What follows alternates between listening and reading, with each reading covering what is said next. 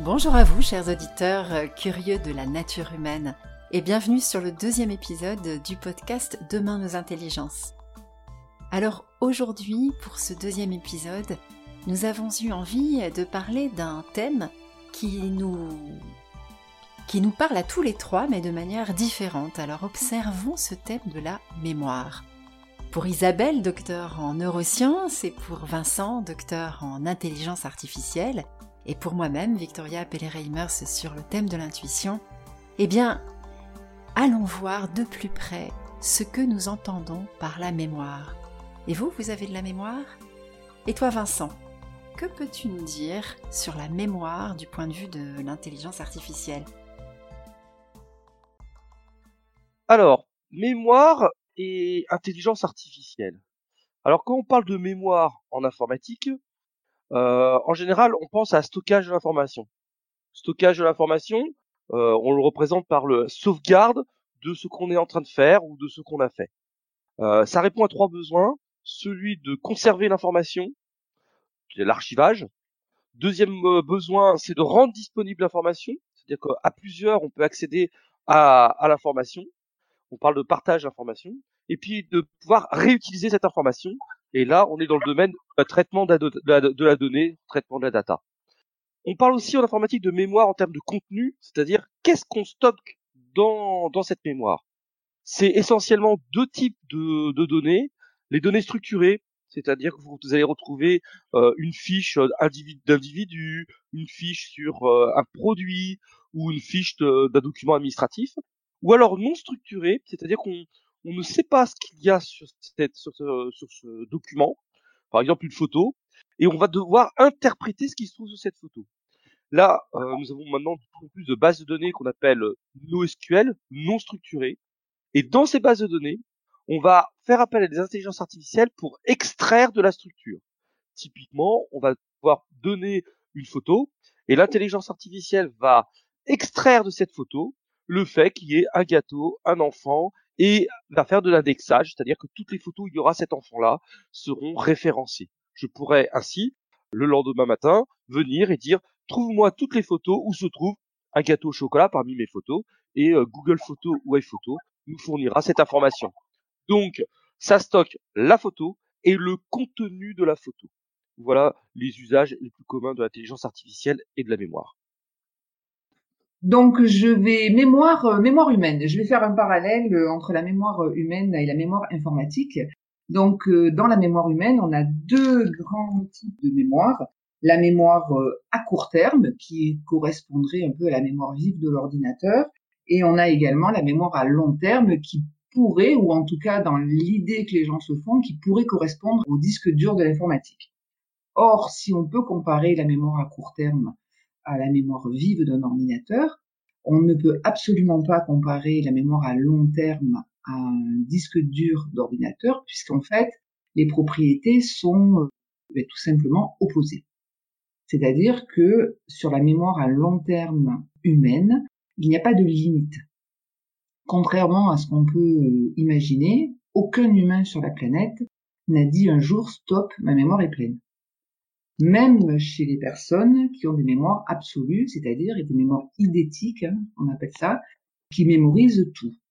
C'est-à-dire que une vie entière ne suffit pas à saturer la mémoire humaine. Ce qui n'est pas le cas sur un disque dur d'ordinateur, c'est-à-dire que même si on a les moyens de rajouter des disques durs, à un moment donné, la mémoire sature et donc il faut rajouter de la mémoire. Donc ça, c'est la première différence qu'il y a entre les deux. La mémoire informatique est extrêmement stable et fiable, la mémoire humaine est évidemment, comme tout le monde le sait, instable et pas forcément très fiable. Voilà, cette spécificité de la mémoire humaine, elle est due au fait que la mémoire humaine évolue en permanence et que chaque information qui pénètre et qui est mémorisée dans le cerveau d'un individu va impacter l'ensemble du réseau et va, c'est comme ça qu'on va corriger, notre stock en fait, chaque élément est interdépendant d'un autre élément. Et ce qui fait cette spécificité d'adaptabilité qui fait que notre mémoire évolue et ne peut pas être fiable. Voilà pour les différences majeures. Alors quand on parle de mémoire et d'intuition, ça me conduit immédiatement à Henri Laborie. Henri Laborie, ce chercheur en neurosciences qui comparait l'inconscient à l'océan et ce dont nous avons conscience seulement l'écume des vagues. Et l'intuition serait quelque chose qui se passe dans l'océan, quelque chose qui remonte de l'océan jusqu'à l'écume des vagues. Tout à coup, nous avons conscience de quelque chose. Et cela nous donne euh, cette impression de savoir quelque chose qu'on ne savait pas. Alors est-ce que l'intuition, elle ne puise que dans la mémoire? Est-ce que c'est vraiment relié au passé? Disons que pour la forme de l'intuition contextuelle, l'intuition euh, de, de la décision, oui, c'est vraiment relié à, à notre expérience. Plus nous accumulons d'expériences positives et négatives, plus nous serons euh, guidés par une intuition dans nos choix et dans nos décisions, reliées à la mémoire, à ce que nous avons vécu. C'est la même chose pour l'intuition relationnelle. Et cependant, on peut se poser la question de ce qui se passe avec la mémoire dans l'intuition visionnaire. Parce que l'intuition visionnaire, c'est la capacité à capter des choses, capter des émergences, quelque chose qui est dans l'air du temps. Alors la question euh, au sujet de l'intuition, c'est et si l'océan avait un contact avec le cosmos?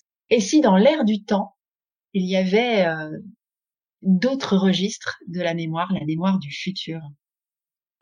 Alors, Vincent, j'ai une question euh, et plutôt d'abord une réaction à ton propos euh, sur la, la mémoire et l'intelligence artificielle.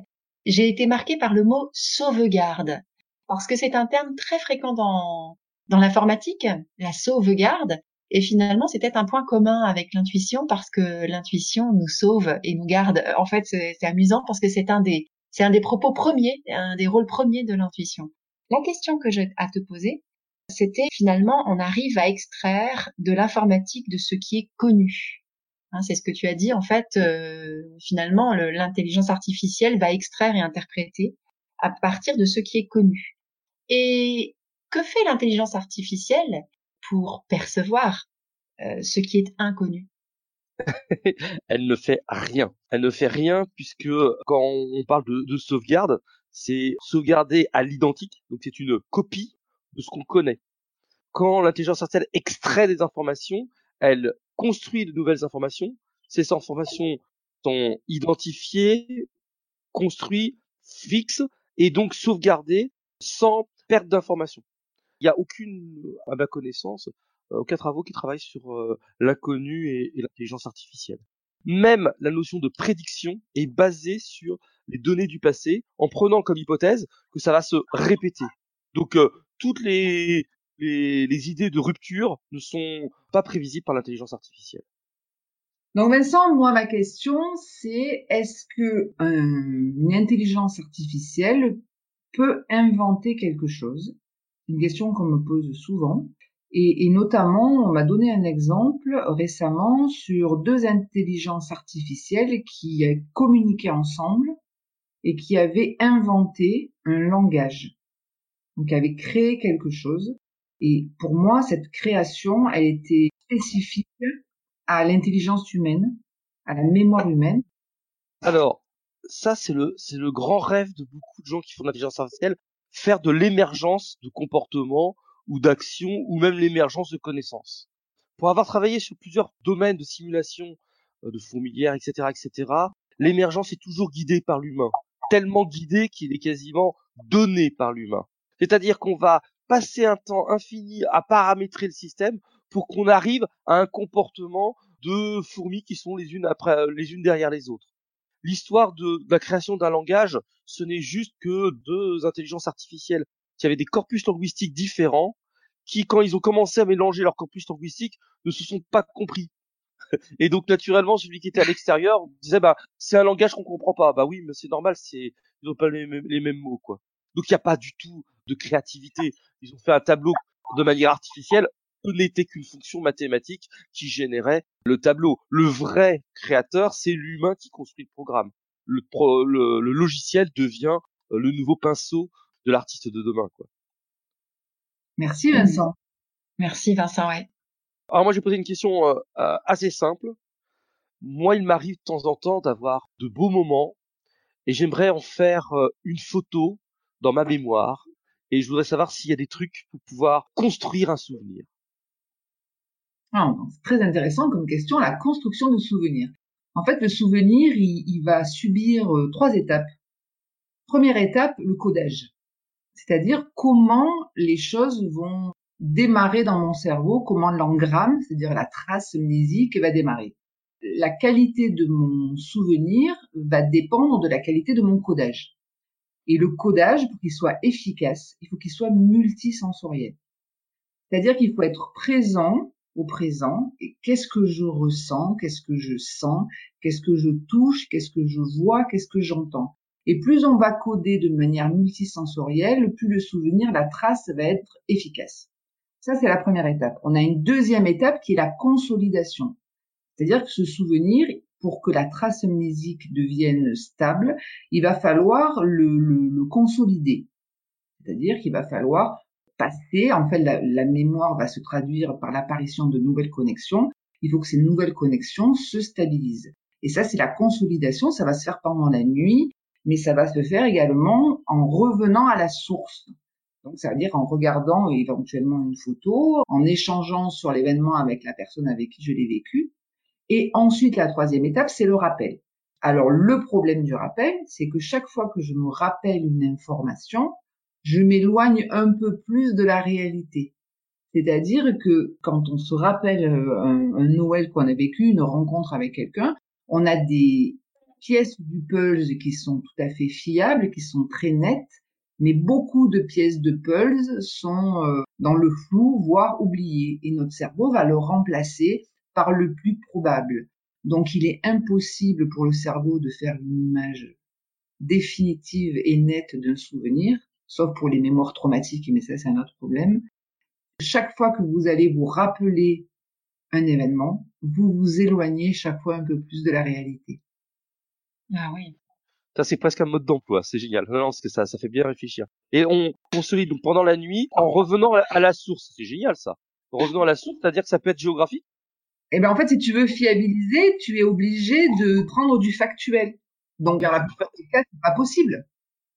Ouais, ajout de factuel, ça veut dire en parler avec quelqu'un qui a vécu des expériences avec toi, revenir dans des mêmes conditions, etc., etc. Ce qui est quasiment impossible. Ce qui est quasiment impossible, mais qui peut être quand même euh, revenir à l'endroit où on a eu ce, sentiment, essayer de revivre les, enfin quoi, c'est revivre l'émotion. Oui. Multisensoriel au départ, ensuite on revit l'émotion et on fait du rappel, sauf que le rappel c'est de la reconstruction, donc le cerveau ben il fait ce qu'il peut il, remplace les trous par, euh, par les, la probabilité. Eh bien, Isabelle, tu disais que tu dis que la mémoire euh, n'a pas de limite et, euh, et qu'une vie entière ne suffit pas à, la, saturer. Donc ça, ça rend les choses très difficiles à comprendre et à imaginer. On voit déjà quelque chose d'incommensurable. Je vais te poser une question, en fait, que je me pose vraiment, parce que je ne la, je ne trouve pas la réponse et que c'est quelque chose, c'est une question qu'on me pose souvent, justement, également. Il se trouve que l'intuition, parfois, procure une, une information qui ressemble à un souvenir, qui ressemble à quelque chose, enfin, c'est vraiment une expérience cognitive.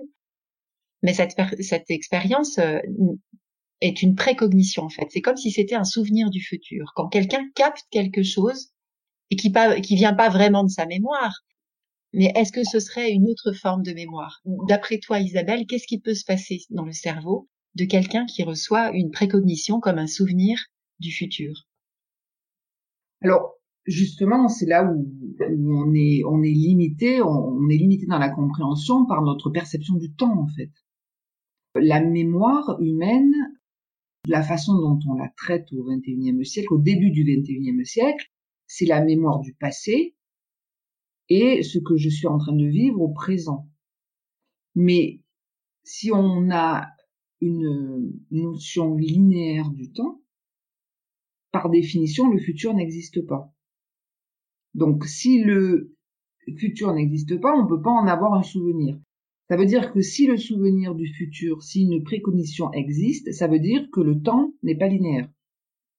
Alors moi, je ne suis pas physicienne, et je sais que certains physiciens travaillent sur le temps, la relativité du temps, de l'espace, l'espace courbe. Alors voilà, ça veut dire que ça remet en question Si la précognition existe, et il semblerait qu'elle existe hein, quand même, ça remet en question la physique classique de, et ce qu'on pense de l'organisation du temps. Voilà, alors moi je te rejoins complètement Isabelle euh, sur cette question du temps, puisqu'effectivement, et la précognition, ce que nous avons pu étudier de la précognition depuis 60 ans, c'est que ça ne peut pas être dû au hasard et que ça a été vérifié avec des principes rigoureux, avec beaucoup de rigueur. Et donc, la précognition existe et nous ramène effectivement au principe du temps.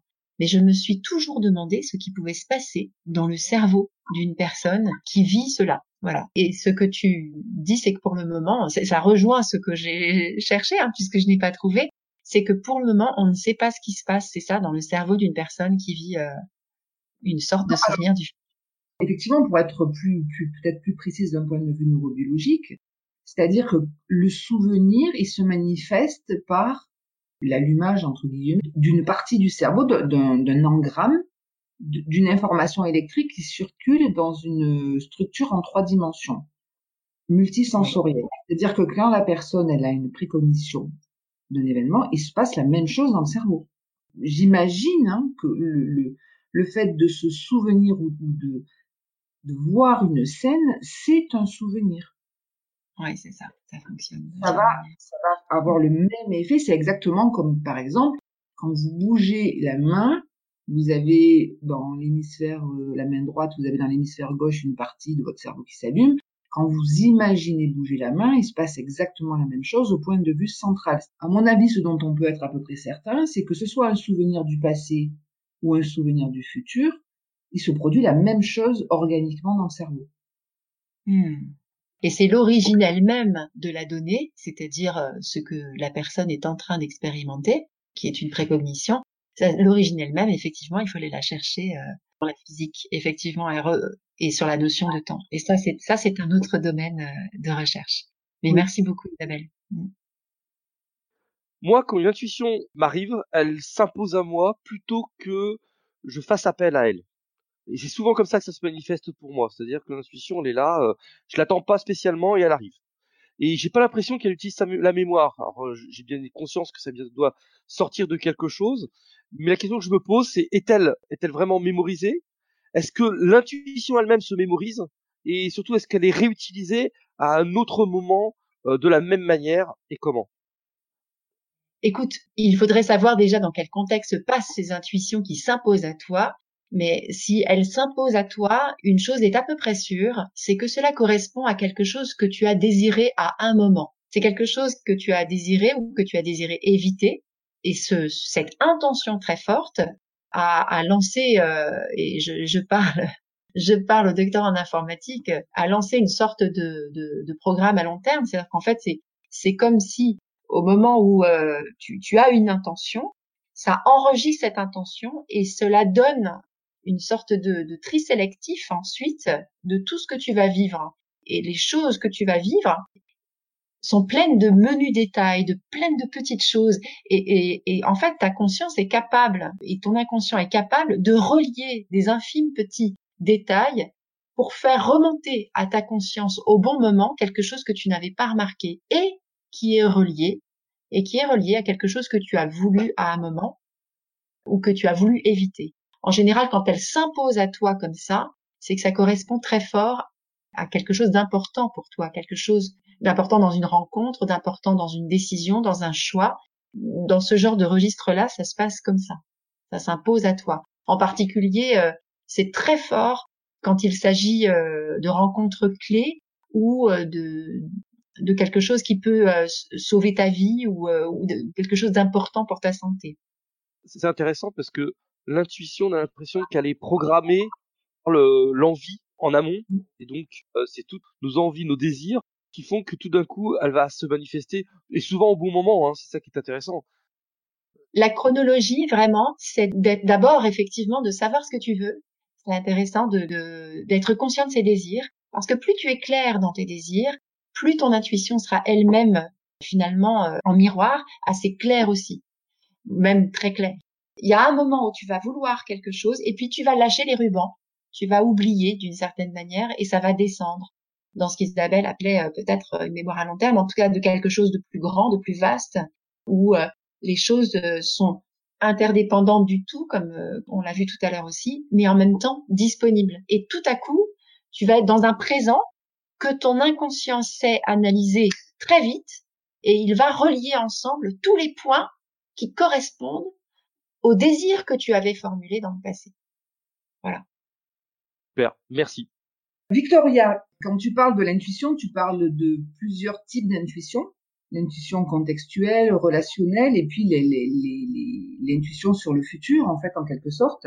Et tu fais le lien entre l'intuition contextuelle et relationnelle avec, en fait, un ensemble d'informations, la mémoire qu'on aurait acquise dans le passé, de manière non consciente, hein, et auquel on aurait accès instantanément, ce qui, pour les neurobiologistes, ressemble un peu à l'intelligence émotionnelle. C'est-à-dire mmh. que des milliards d'informations que je stocke de manière mmh. et auxquelles j'ai accès, et la façon dont je peux avoir accès à ce stock de manière instantanée et pertinente, ça va être lié à une émotion. Je vais ressentir une émotion. En fait, c'est la clé. Oui. Et mmh. euh, donc ça, c'est vraiment, euh, c'est assez rationnel et on peut vraiment le relier à la mémoire.